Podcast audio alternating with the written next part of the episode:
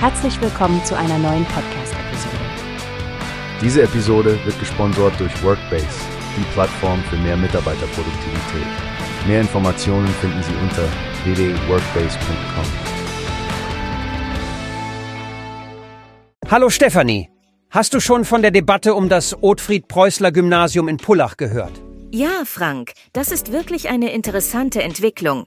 Die Schule möchte sich nun umbenennen, weil kritisch über Preußlers Vergangenheit und sein Frühwerk gesprochen wird. Preußler ist ja bekannt für seine Kinderbücher wie Krabat oder Die kleine Hexe.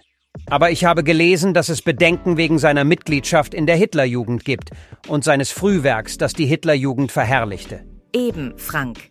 Das Buch Erntelager Geier wird da oft erwähnt. Es stellt das Leben in der Hitlerjugend beschönigend dar, und das wurde kritisiert.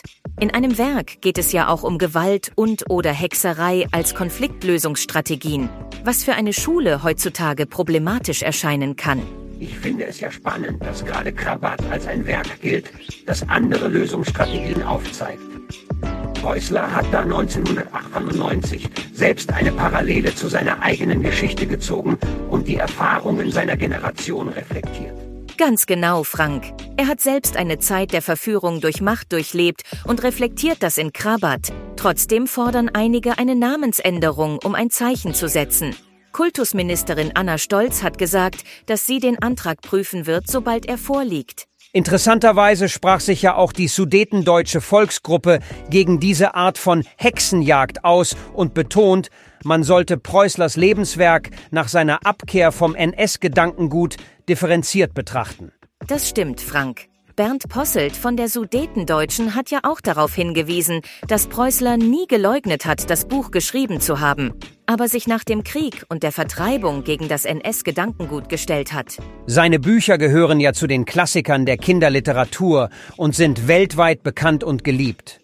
Es wird spannend sein zu sehen, wie das Kultusministerium entscheidet. Absolut, Frank. Ob die Schule nun einen neuen Namen erhält oder nicht, der Fall zeigt, wie wichtig die Auseinandersetzung mit unserer Geschichte ist, auch im Kontext von Erziehung und Bildung.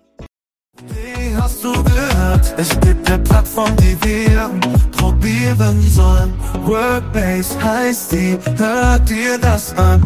Mehr Produktivität für jeden Mann. Werbung, dieser Podcast wird gesponsert von Workbase. Mehr Mitarbeiterproduktivität, hört euch das an. Auf www.workbase.com findest du alles, was du brauchst.